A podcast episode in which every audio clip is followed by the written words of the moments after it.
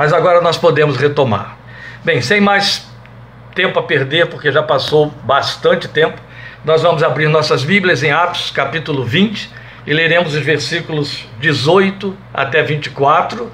Eu, Atos 20, de 18 a 24, o texto da palavra de Deus diz para nós: Quando chegaram, ele lhes disse, ele é Paulo, dizendo aos presbíteros da igreja de Éfeso que ele encontra em Mileto: Vocês sabem como vivi todo o tempo em que estive com vocês, desde o primeiro dia em que cheguei à província da Ásia. Servi ao Senhor com toda a humildade e com lágrimas, sendo severamente provado pelas conspirações dos judeus vocês sabem que não deixei de pregar-lhes nada que fosse proveitoso, mas ensinei-lhes tudo publicamente, de casa em casa. Testifiquei tanto a judeus como a gregos que eles precisam converter-se a Deus com arrependimento e fé em nosso Senhor Jesus Cristo. Agora, compelido pelo Espírito, estou indo para Jerusalém sem saber o que me acontecerá ali. Só sei que em todas as cidades o Espírito Santo me avisa que prisões e sofrimentos me esperam. Todavia, não me importo, nem considero a minha vida de valor algum para mim mesmo, se tão somente puder terminar a corrida e completar o ministério que o Senhor Jesus me confiou de testemunhar do Evangelho da graça de Deus.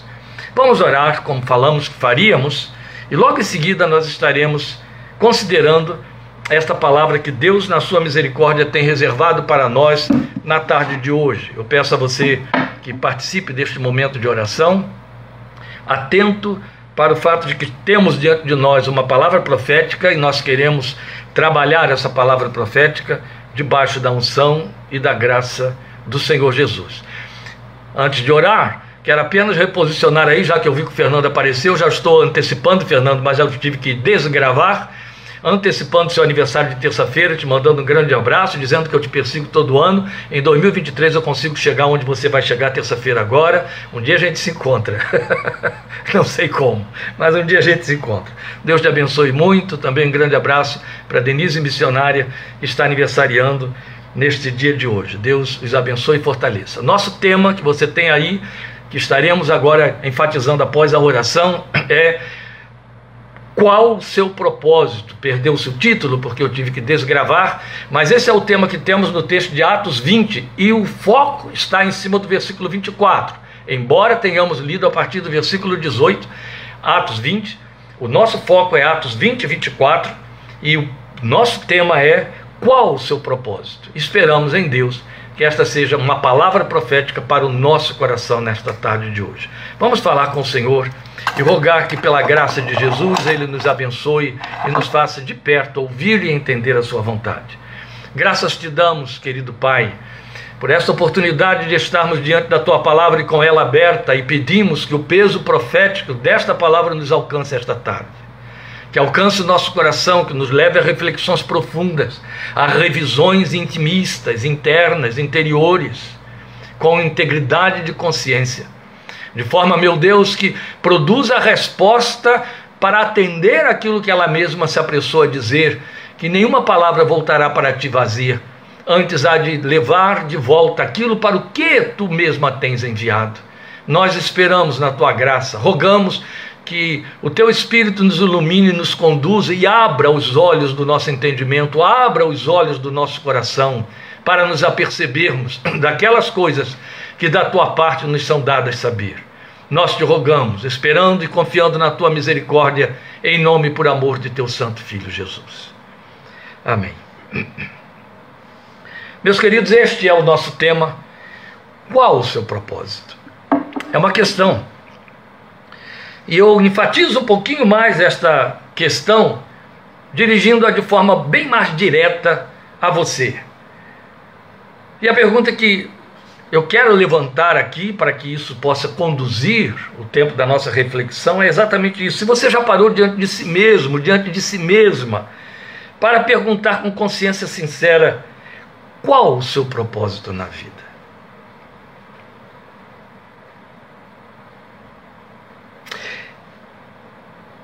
E a outra pergunta é se você já achou a sua resposta. E eu não me refiro ao fato de que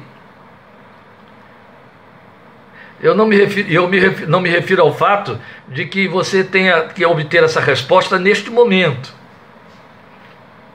Mas se ao longo da existência você já encontrou uma resposta. A verdade, meus queridos, é que nós precisamos parar sobre ela. Nós precisamos. Eu quero só corrigir aqui, eu estou sorrindo porque eu antecipei os parabéns para o Fernando, mas ele está lembrando, é a mesma data sua, 22, só que eu sou em março, quer dizer, não tem nada de terça-feira daqui dois dias. E eu em abril. Marília fez aniversário dia 10, eu me, eu me conserto aqui agora, pedindo perdão por não ter mencionado, mas dia 10 eu não estava no ar. Deus te abençoe, eu te dei muita graça, mas eu não esqueci de orar por você. Deus te abençoe muito. Vamos retomar a nossa palavra aqui, mas eu acho que depois de todo esse tempo que eu fiz vocês esperarem aí, meus queridos, vale essa descontração. Eu só gostaria que você me devolvesse isso. Se você de fato já obteve a sua resposta. A resposta é exatamente esta questão qual o seu propósito na vida? Não é uma questão fácil. E muito menos a sua resposta é simples. Mas ela continua dentro do nosso tema. Qual o seu propósito? Eu não vou voltar à questão. Mas à medida que eu for desenvolvendo o tema em cima da experiência de Paulo, relatada ali naquele encontro dele com os presbíteros de Éfeso em Mileto, você vá procurando avaliar se a resposta que você ainda não obteve, ou pior ainda, se a resposta que você obteve atende à questão. Qual o seu propósito na vida? Eu acredito que ao término de nossas considerações, você já terá avaliado suficientemente validade ou não da sua autorresposta, da sua própria resposta. É fato que nunca falta, em hipótese alguma, nenhum de nós, não falta mesmo, quem tome a seu cargo essa tarefa de nos levantar essa questão e de determinar o propósito que temos na vida. Na nossa infância, nossos pais. Depois vieram os professores, os maiores.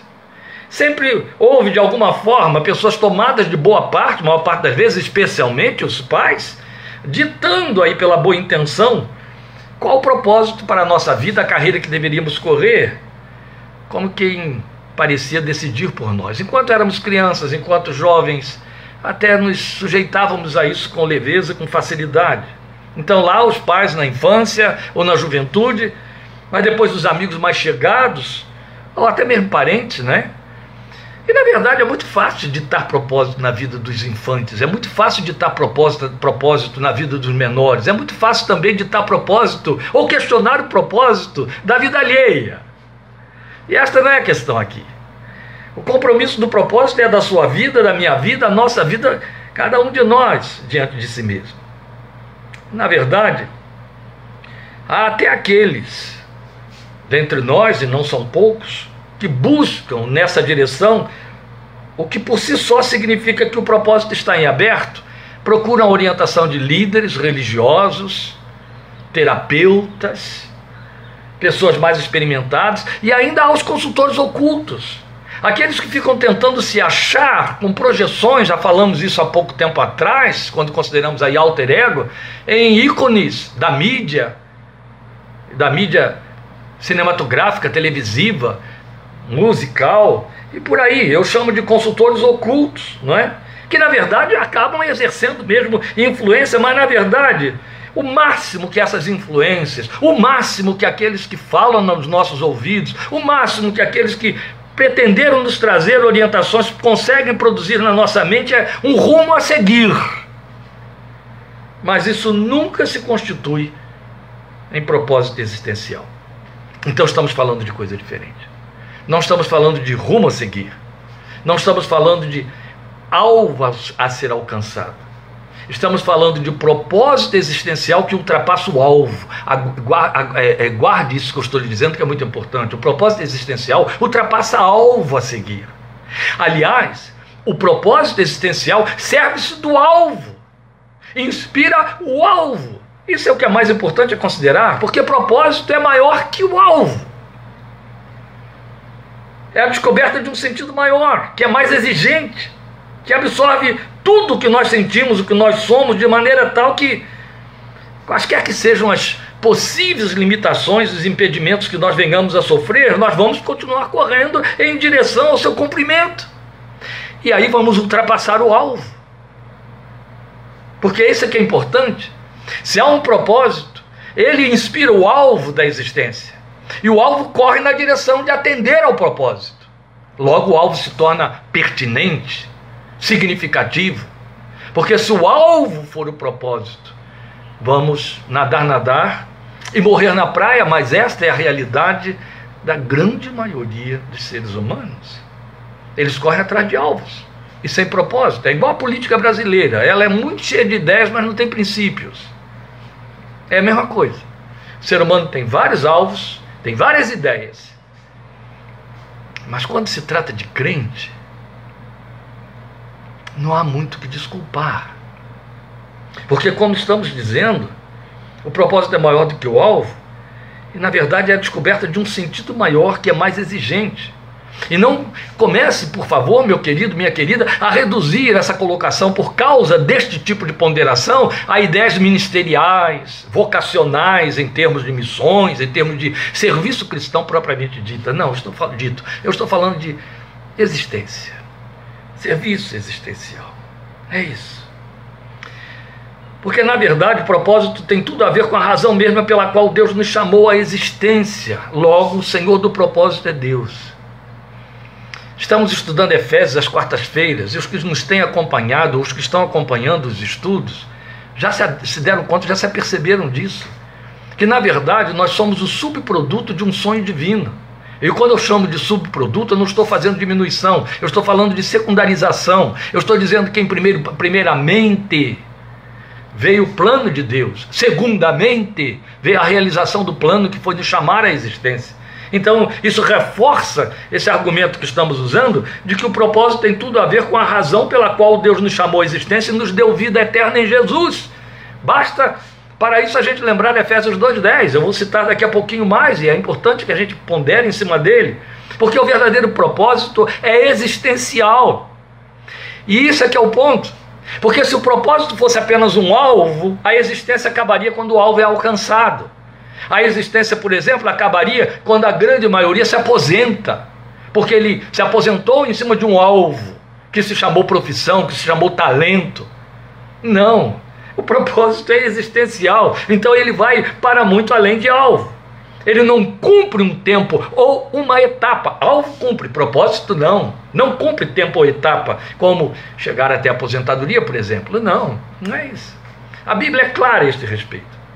O propósito na vida cristã está diretamente atrelado ao que, ao que a soberania de Deus ditou para nós em Romanos 14, 7 e 8. É um versículo que aqueles que têm acompanhado as nossas ministrações têm ouvido frequentemente eu citar, e eu já tive a oportunidade de dizer, está gravado por aí, que Romanos 14, 7 é, é o ponto central da minha confissão cristã, da minha consciência existencial de vida cristã.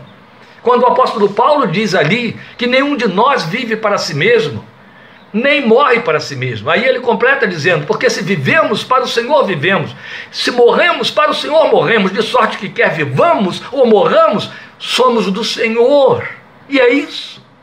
Esse texto de Paulo em Romanos 14, 7 e 8 sintetiza bastante o que nós estamos chamando e que dá núcleo à nossa questão: qual o seu propósito? Então é disso que Paulo fala quando ele diz em Efésios 2,10, o texto que eu disse que ia citar aqui, que nós somos feitura de Deus, criados em Cristo Jesus para as boas obras que Deus de antemão preparou para nós. É muito bonito o jogo de tempo que ele faz aqui. Quando ele fala assim, somos feitura de Deus, ele está falando de um tempo que é atual, nós fomos feitos. No meu caso, já há bastante décadas para trás, do dia em que eu fui feito. Mas quando ele diz criados em Cristo Jesus, ele vai mais atrás ainda. Ele vai dizer que isso aconteceu há dois mil e tantos anos, dois mil e poucos anos, lá no Calvário, quando o Filho de Deus morre e depois ressuscita. Ali o plano de Deus em me criar em Cristo Jesus foi consumado. Deus me criou, te criou em Cristo Jesus. Mas aí ele vai dizer alguma coisa que vai nos lançar para um tempo ainda infinitamente anterior. Quando ele diz: criados em Cristo Jesus para as boas obras que Deus preparou de antemão. Esse advérbio que você vê aqui nas nossas versões, antemão, ele tem tudo a ver e ele é o mesmo que Paulo vai usar, se servir dele, em Efésios 1,4, quando ele diz que Deus nos escolheu em Cristo antes que o mundo existisse. O antemão aponta para esse tempo antes que o mundo existisse. Logo, vamos para uma equação lógica dentro da confissão cristã, da confissão bíblica, da declaração bíblica. Na equação de Deus, ele planejou a minha vida e a sua vida nos dias da eternidade. Estabeleceu torná-la eterna e garantida e factível para a eternidade através de Cristo e da sua obra, cuja redenção foi programada também, da ponto de Apocalipse 13, 8 dizer que o Cordeiro de Deus, Jesus, foi morto na fundação do mundo. Então, não há dois mil e poucos anos atrás, na história há dois mil e poucos anos atrás, mas nos planos eternos de Deus isso aconteceu quando o mundo foi criado, antes que o meu quintal fosse feito para que eu nascesse. Amém? Você está entendendo? Mas o texto diz que antes de pensar em mim, na minha existência, de me chamar à existência, meu Deus, o seu Deus, o Criador da nossa vida, aquele que chama a existência as coisas que não são como se já fossem, pensou nas realizações, na razão para a qual ele queria que eu viesse a este mundo. Nenhum pai, nenhuma mãe, por mais devotados sejam, quando planejam uma gravidez, pode, plane, podem planejar, eles podem ter sonhos a respeito dos seus filhos. Mas planejar o lugar que os filhos vão ocupar na realização da existência é impossível. Mas Deus pode. Primeiro ele planejou o propósito, aí ele pensou: agora eu vou criar alguém que se encaixe aqui nesse propósito. Meus irmãos, isso é tão santo, tão sagrado e tão solene que eu tenho de parar aqui e deixar você dar uma respirada e pensar aí em cima. Eu não vou me repetir porque senão você não pensa.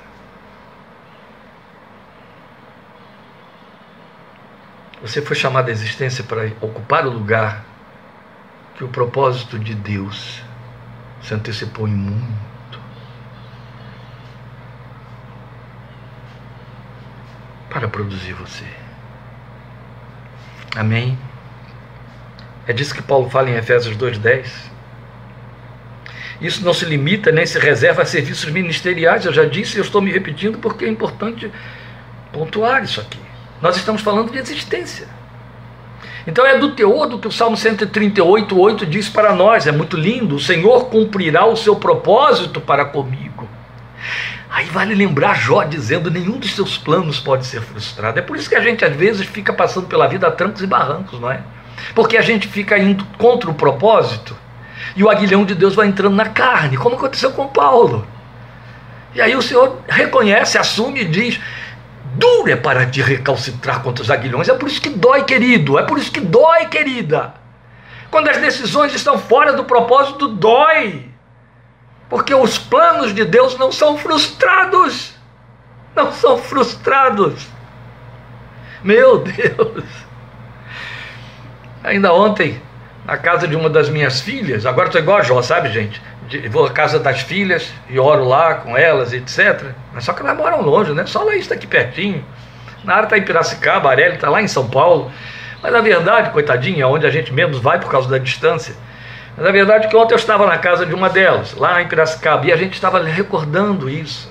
Eu não vou cansar você, não vou repetir. É uma história que está contada, recontada, especialmente no meu livro Faça-se Luz, a história da conversão do meu pai, mas isso vai me marcar para sempre, porque eu lutei pela conversão desse pai, viu, João Alberto? Você que ora tanto por sua mãe, eu lutei pela conversão do meu pai a vida inteira, e já pastor, já era pastor há 20 anos, pelo menos há 15.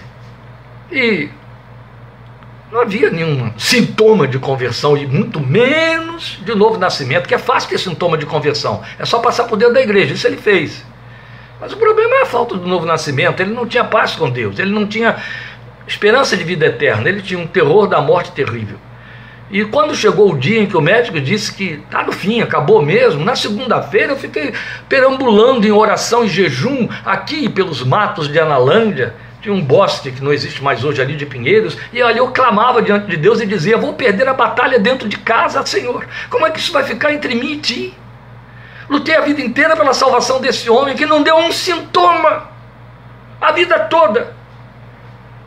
E como é que isso vai ficar daqui para frente? Como eu vou pregar mais a palavra da salvação para outros quando eu perdi a batalha dentro de casa na vida do meu pai? Eu vou dizer para sempre. E isso tem muito a ver com os postulados teológicos em que as pessoas pretendem ter respostas. Não tem, não. Porque o que acontece é que eu não sei como Deus se virou, mas ele se virou e resolveu o problema.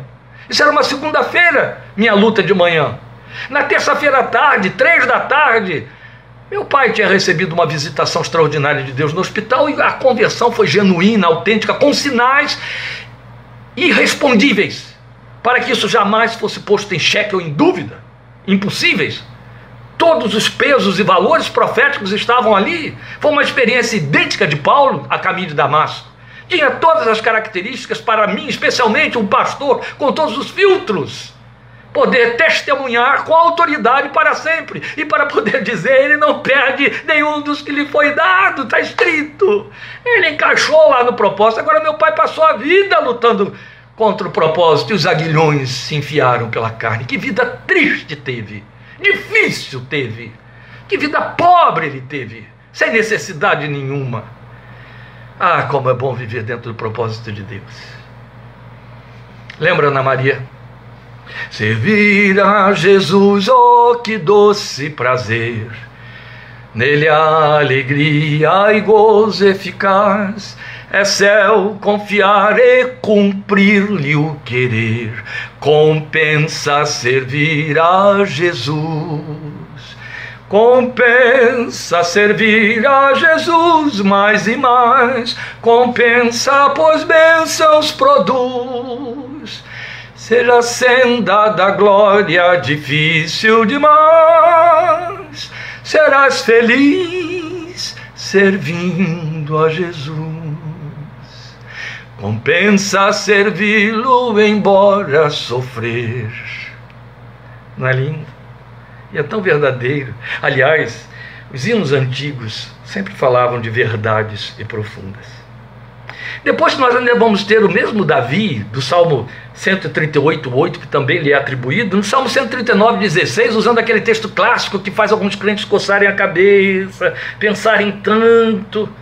Os teus olhos viram o meu embrião, ou a minha substância informe, como você tem aí nas suas versões antigas. Todos os dias determinados para mim foram escritos no teu livro antes de qualquer deles existir. Eu creio nesse Deus assim, entende? Acho que Deus menor do que esse, com esse poder extraordinário de soberanamente planejar a minha vida, é um semideus. Mas esse Deus que faz tudo perfeito e completo, que tem o controle na mão que eu não alcanço, que está acima de mim e conduz para além de mim. Este é o meu Deus, é o Pai de meu Senhor e Salvador Jesus Cristo. É neste que eu confio e é para quem eu vivo. Glória seja o seu nome, glória seja o seu santo nome. Isso tudo também tem a ver com Hebreus 12, 1, outro tanto. Portanto, também nós, que somos rodeados por uma tão grande nuvem de testemunhas. Livremos-nos de todo o embaraço e do pecado que nos cerca de perto, que nos envolve ou que tenazmente nos rodeia, e corramos com perseverança a carreira que nos está proposta, a corrida que nos está proposta, uma corrida de vida existencial para ser feita olhando para Jesus, autor e consumador da fé. E nós podemos tranquilamente agregar aqui ainda um outro texto clássico também que vive nas nossas bocas e no coração. João 15, 16. Não foram vocês que me escolheram, pelo contrário, eu escolhi vocês e, lhes, e os nomeei para que o vão deem fruto e o fruto de vocês permaneçam. Meus queridos, eu citei aqui Romanos 14, 7, 14 e 15. Romanos 14, versículos 7 e 8. Eu citei aqui Atos 2, 10. Eu citei aqui Salmo 138, 8. Salmo 139, 16. Hebreus 12, 1. Agora estou citando João 15,16. Se estes textos não fundamentam este argumento com sustentação bíblica suficiente, não sei pregar. Eu não estou dizendo que eu sou um sábio na pregação. Eu estou dizendo que tudo que eu tenho pregado está errado. E nisso eu não creio. Nisso eu não creio porque eu creio nesta revelação, desta palavra, desta maneira, que aponta esta soberania extraordinária de meu Deus, em cujo centro a nossa vida flui e pode de fato testemunhar bênção e ser abençoada. E fora de cujo centro, em hipótese alguma, podemos dizer que ela está fluindo ou que é abençoada. Não, não, não. Se estes textos que dissemos não são suficientes para nos convencer desta verdade, eu não sei o que falta. E eu acho que não é por aí. Mas já deu para perceber que o verdadeiro propósito não tem nada a ver com a descoberta de nosso lugar ao sol. Claro que não, hipótese alguma.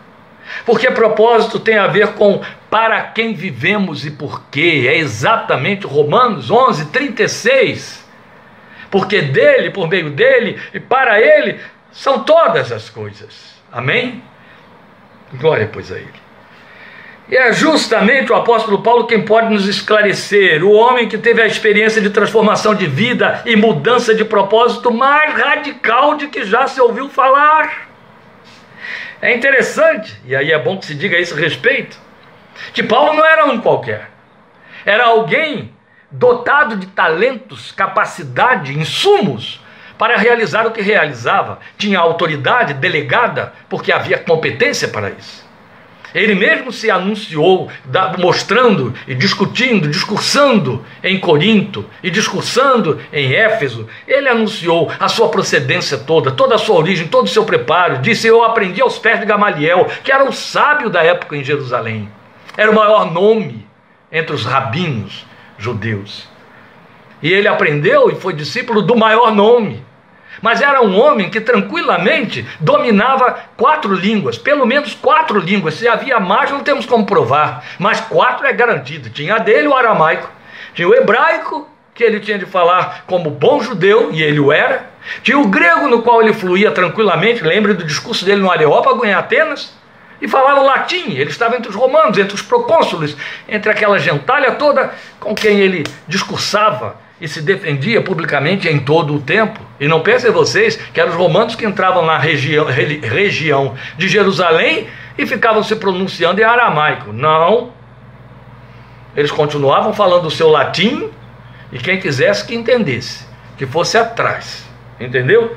Paulo dominava minimamente essas quatro línguas, pois esse mesmo Paulo tão douto, quando ele se viu sem dinheiro, mas ele precisava de manter o propósito, de continuar correndo atrás do propósito, assumiu-se artesão e foi confeccionar tendas com as suas mãos para levantar recursos e sustentar para que o propósito continuasse. O propósito continuasse. Não se sentiu diminuído, não trocou de ferramentas no sentido essas aqui não servem mais, não. O que me serve agora, neste momento, é isso que está aqui.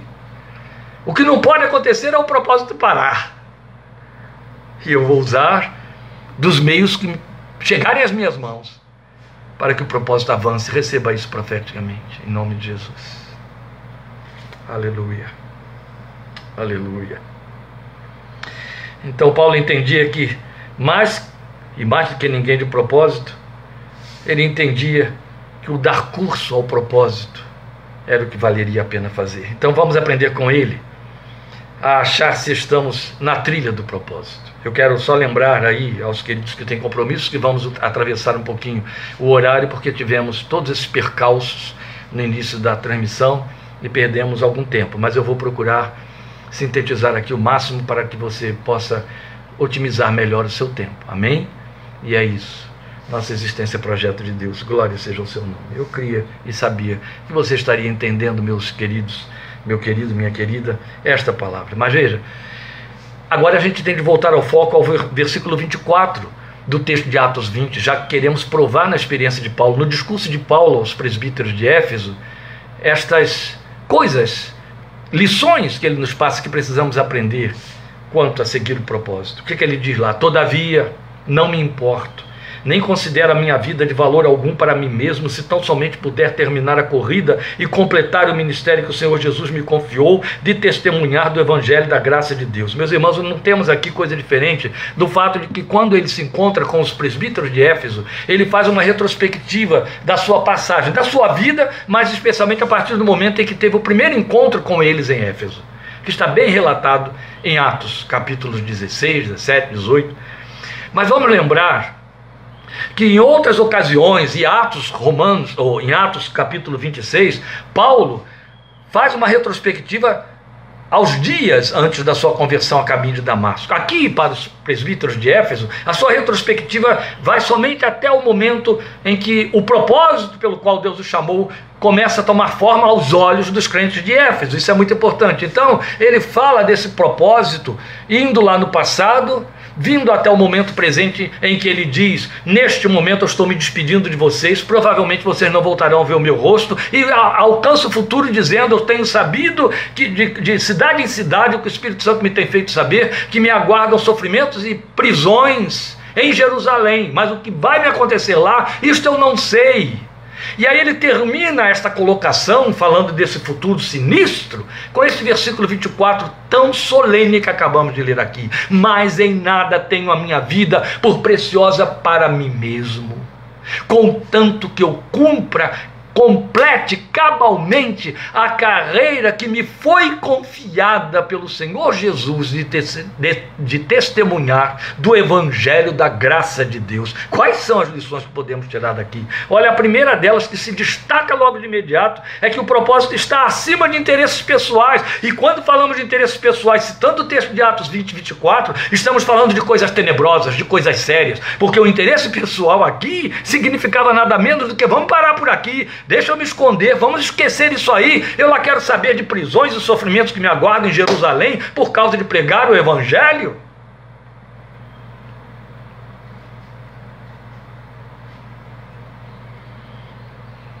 Deixa eu criar um desvio, um atalho pelo meio do caminho para me poupar. Aí ele estaria confundindo o propósito com o alvo. O alvo é sempre prazeroso, o alvo é meu.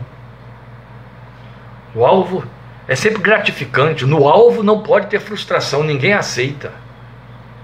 Mas no propósito, meu Deus, no propósito, no propósito consta tudo. Êxtases e transes e delícias e vales, montanhas e vales, frustrações, louvores, conquistas, lágrimas e risos. O propósito está além de interesses pessoais. Jesus sempre trabalhou com propósito. Senhor, eu vou te seguir onde quer que tu fores. Olha, raposas têm covis, as aves do céu têm ninhos. Raposas e aves têm alvos. Mas propósito de me seguir, fique sabendo que eu, aquele a quem você quer seguir, não tenho onde reclinar a minha cabeça. Eu só tenho que seguir. Se eu vou ter covis e ninhos, não me interessa saber. Bem, mas ele sabia inclusive que o seu propósito era a cruz. Olha Paulo aqui. O que, é que esse homem está dizendo para nós que faz os nossos ouvidos retinirem? Não considero a minha vida de valor algum para mim mesmo. Oh, aí é que está. O propósito está acima de valores pessoais. O propósito existencial está acima de personalidade. Entende? Está acima de valores autoimpostos e buscados e procurados. Então está acima de dos tratos que queremos dar, de sensibilidade à ofensa daqui ou dali, à oportunidade que se abre ou que se fecha, está muito além. O propósito é fonte. O propósito não é canal. De forma que o canal pode mudar o curso, pode secar e o propósito continua. Aí vale lembrar Elias. Vai para cumprir o propósito para o Ribeiro de Querite. O Ribeiro de Querite seca e o Senhor diz: vai para Sarepta de Sidom. E por aí vai. No fim estava no Carmelo, no alto. Oh, queridos, A verdade é que Paulo nos ensina isso, que o propósito está acima dos interesses pessoais. Ninguém que milita se embaraça com negócios desta vida. Isso ecoa nos seus ouvidos a linguagem de Paulo para Timóteo, ensinando a Timóteo o propósito. Ninguém que milita se embaraça com negócios desta vida. Os negócios desta vida podem ser alvos, os negócios desta vida têm de fomentar, têm de favorecer o propósito. Qual é o propósito? Pastor, você disse que não ia ficar fazendo essa pergunta de novo, tá bom. Esqueça o que eu disse. Qual é o propósito? Qual é o seu propósito existencial? Isso me lembra Davi. Davi diz no Salmo 63: A tua graça é melhor do que a vida. Mas eu não, não creio na graça justamente para ter vida. É, aí Paulo diz: ela é melhor, Davi diz, ela é melhor do que a vida. Aleluia. A tua graça é melhor do que a vida. A verdade é que minimizando, reduzindo a uma poesia piedosa, nós poderíamos dizer que o meu propósito é agradar ao Senhor. Só que isso não pode ser teoria espiritual. Isso tem finalidade. O propósito é poder dizer o que o cântico disse: servir a Jesus ao que doce prazer, o que eu fizer. Você já pensou se só tivesse propósito quem fosse chamado para ter ministério missionário, ministério pastoral, ministério de liderança, criação de igrejas e de missões e de etc. Como é que ficaria o resto? Então, Efésios 2,10 só teria, e João 15,16 só teria cumprimento com vocacionados ministerialmente. Engenheiros, professores, pedreiros, mecânicos, costureiras, cozinheiros, faxineiros, estariam fora desse programa, sem propósito na vida. O propósito é servir a quem tem propósito, misericórdia. Nosso Deus não tem um reino de tirania, ele tem um reino em que todos contam, porque todos são primogênitos arrolados no céu, todos têm o mesmo valor, todos são herdeiros na mesma medida. Apenas os dons são diferenciados. Só isso. Amados, a verdade é que quando eu sei o propósito, quando eu sei que meu propósito é Romanos 14, 7, não vivo para mim, mas para o Senhor, aí nem o morrer importa, a vida perde valor no sentido de que eu não estou correndo atrás de dar conta do meu lugar debaixo do sol. Não é debaixo deste sol, de jeito nenhum. Então não considero a minha vida de valor algum para mim mesmo, preciosa para mim mesmo. Tem algo maior do que a minha vida. A graça é maior do que a vida.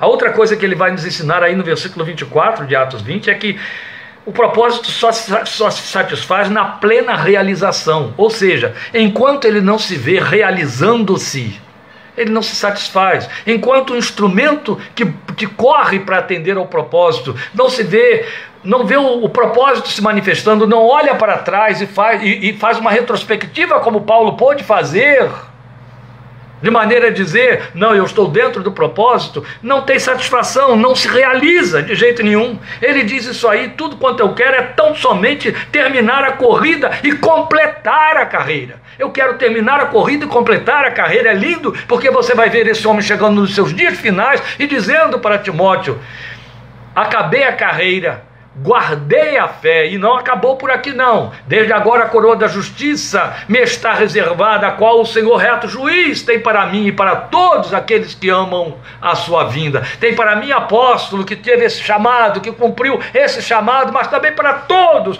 apóstolos ou não apóstolos, chamados para um, um fim específico ministerial ou não bastando que sejam aqueles que chamados foram para amarem a vinda de nosso Senhor Jesus Cristo. Aí está você, aí estou eu. Então, o que esse homem vai nos ensinar, amados, é que eu tenho de correr atrás do meu propósito para que ele tenha finalização, ele tenha consumação, de maneira que não fique incompleto, em hipótese alguma. De maneira que, se eu corro na direção do propósito, tudo de que ele se serve, alvos, objetivos, dons e talentos, vão correndo atrás, vão correndo atrás, vão sendo puxados pela correnteza desta corrida, entende? E Deus se encarrega de fazer o concurso disso, com toda certeza. Então o propósito permeia todos os dons e talentos, usa-os para o seu fim, logo eles não se constituem num fim em si mesmos. Seja o seu diploma, seja a atividade pela qual você recebe o salário com que se sustenta e cria seus filhos. E aí, nesta questão de criar filhos, temos outra coisa a considerar. Já consideramos aqui que nós pais temos o bom hábito ou o mau hábito de decidir qual é o propósito que temos para nossos filhos. Nós não temos propósito, nós podemos ter sonhos. A Bíblia é clara quando diz que os filhos são herança do Senhor. Quem cria seus filhos para si mesmos os perde, tanto quanto se perde todo aquele, na linguagem de Jesus, que procura salvar a própria vida. Foi Jesus quem disse isso, isso tem tudo a ver com o que estamos falando aqui. Quem quiser salvar a si mesmo ou ganhar a sua alma, perdê-la, mas todo que perder a sua vida por amor de mim, achá-la. Porque o propósito é superior é, é, é, é transcendental. O propósito está além do sol, não é um lugar ao sol ou debaixo do sol. E em terceira instância e última, eu disse que eu estaria sintetizando para otimizar o seu tempo, mas não fique muito tranquilo quanto a isso, não. É o compromisso que o propósito tem.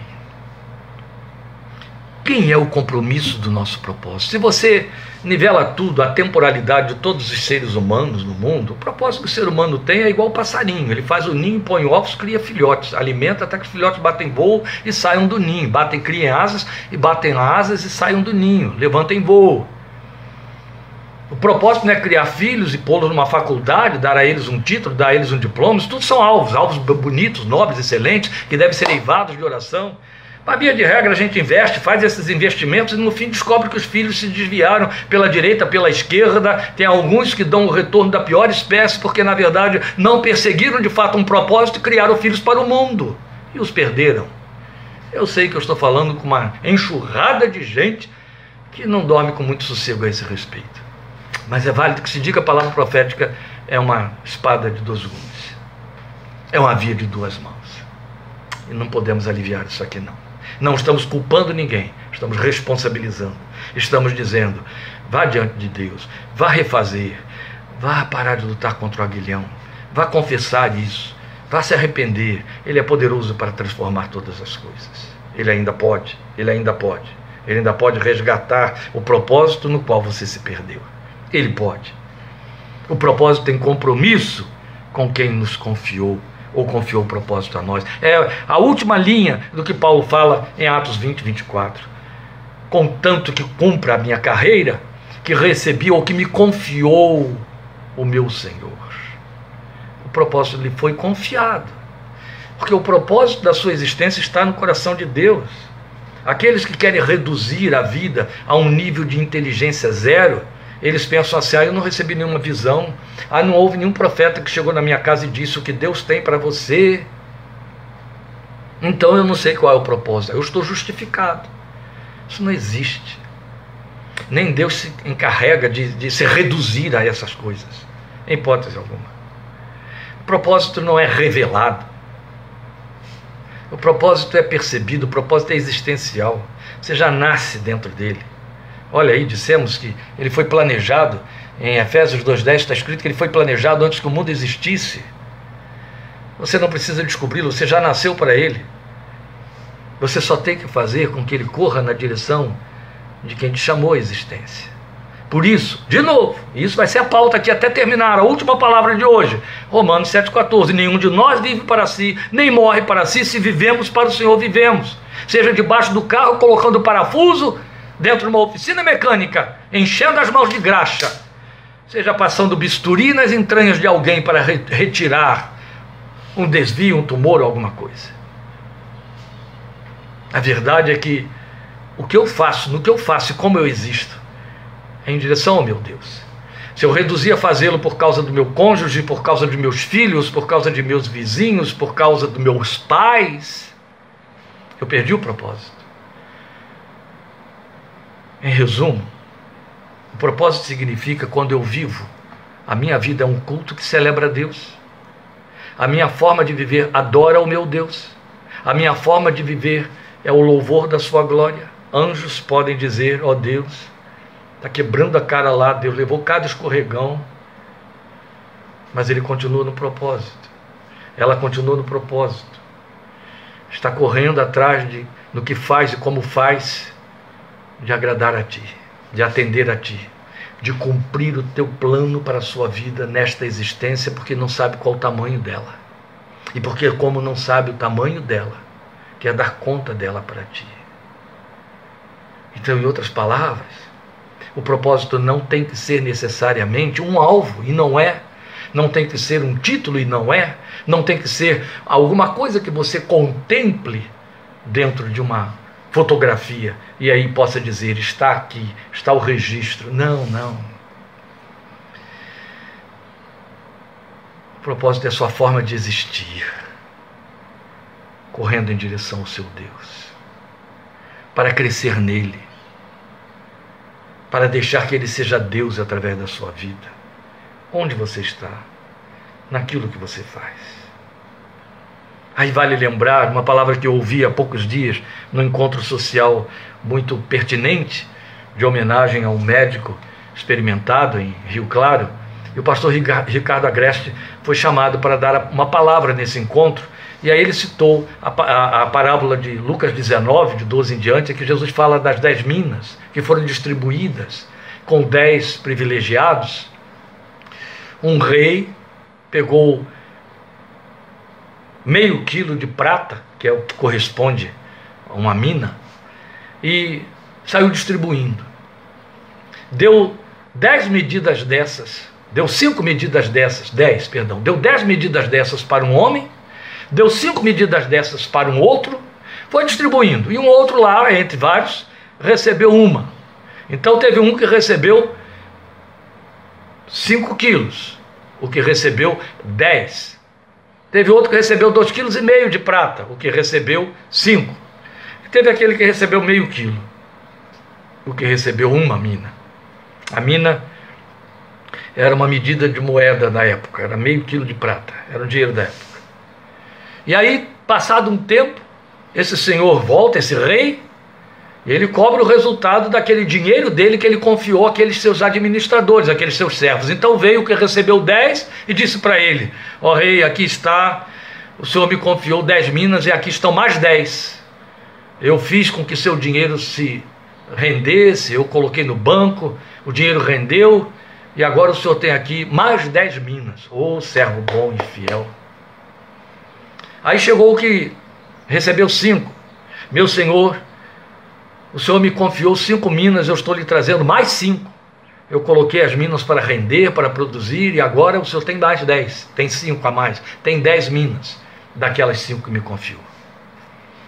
Aí veio aquele outro também que recebeu uma, e chegou e disse: Ó oh, Senhor, como eu sei que o Senhor é um homem muito duro, muito exigente, cobra o que não, que não deu, pede o que não passou para ninguém, eu fiquei com medo, peguei a sua mina e enterrei.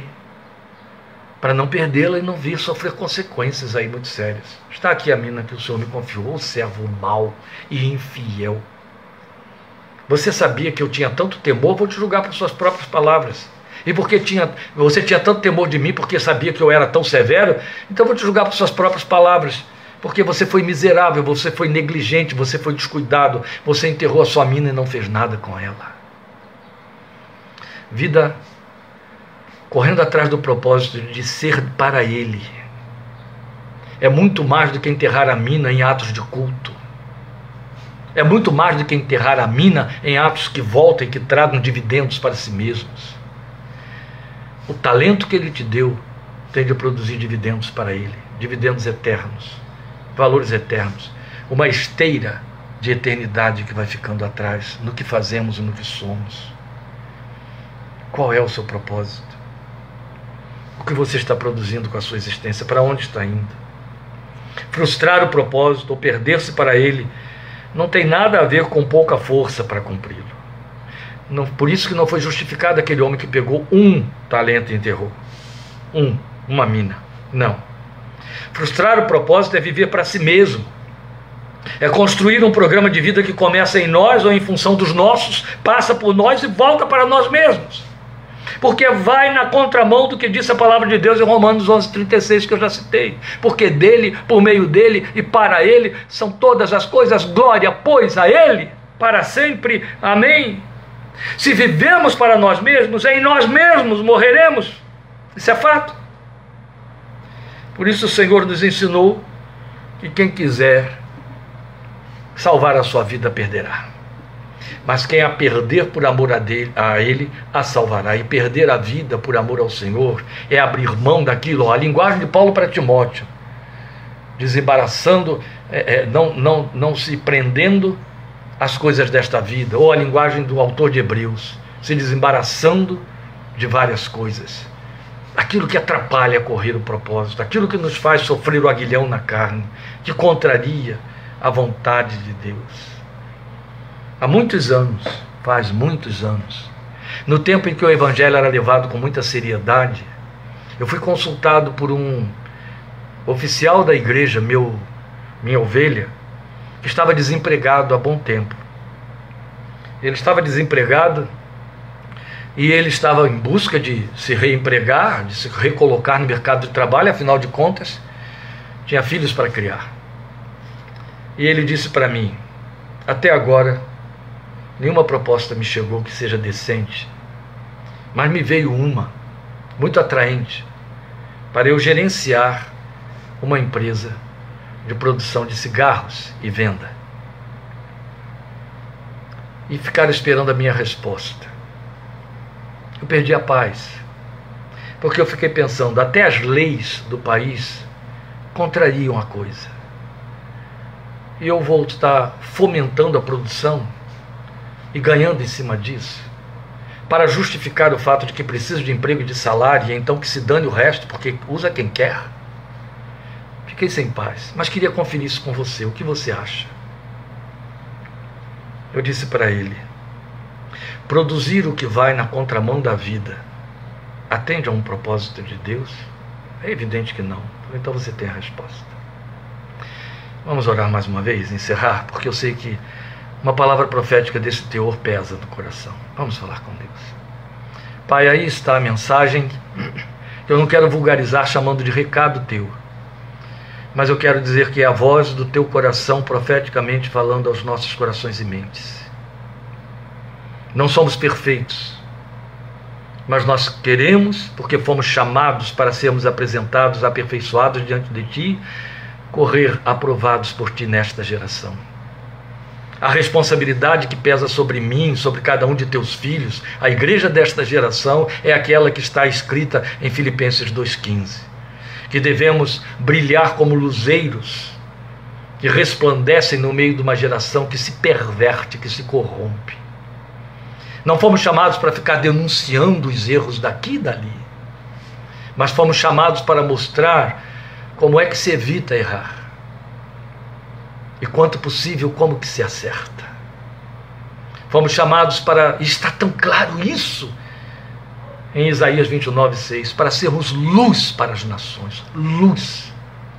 O justo é um guia para o seu companheiro. O teu propósito é que a tua glória em nós, a graça que nos perdoou e nos purifica, seja referência para aqueles que nos cercam e estão como mariposas voando em torno da luz, porque estão cegos, porque necessitam de luzes intensas. Porque o homem que anda em trevas não sabe sequer no que tropeça, disse o Senhor Jesus.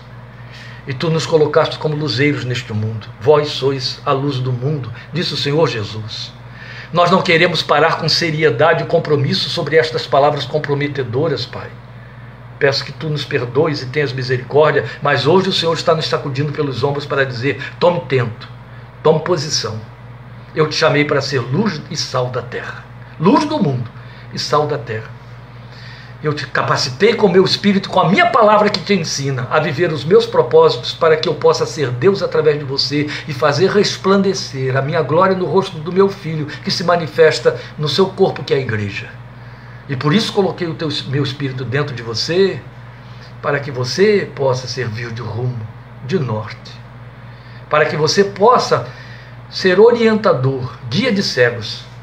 Para que você possa, de fato, ser um caminho pelo qual outros possam chegar, carta viva em que outros possam ler a minha mensagem e virem a crer em mim e a descobrir que há uma maneira de caminhar e de viver este mundo, mesmo sendo brasileiro, eu creio nisso, Deus, podendo viver sem fardos pesados, sem julgos pesados, mas descansando em Ti, como a Tua palavra disse. Porque o Senhor disse: vocês estão sobrecarregados, mas eu os aliviarei. É através da nossa vida, vida de, de, vida de cristãos agraciados e que pela graça, por causa da graça, tem a alma sem sobrecargas, que tu queres falar aos que estão sobrecarregados. Venham, venham a mim, através dele, através dela, venham a mim e eu os aliviarei. Ajuda-nos, ensina-nos.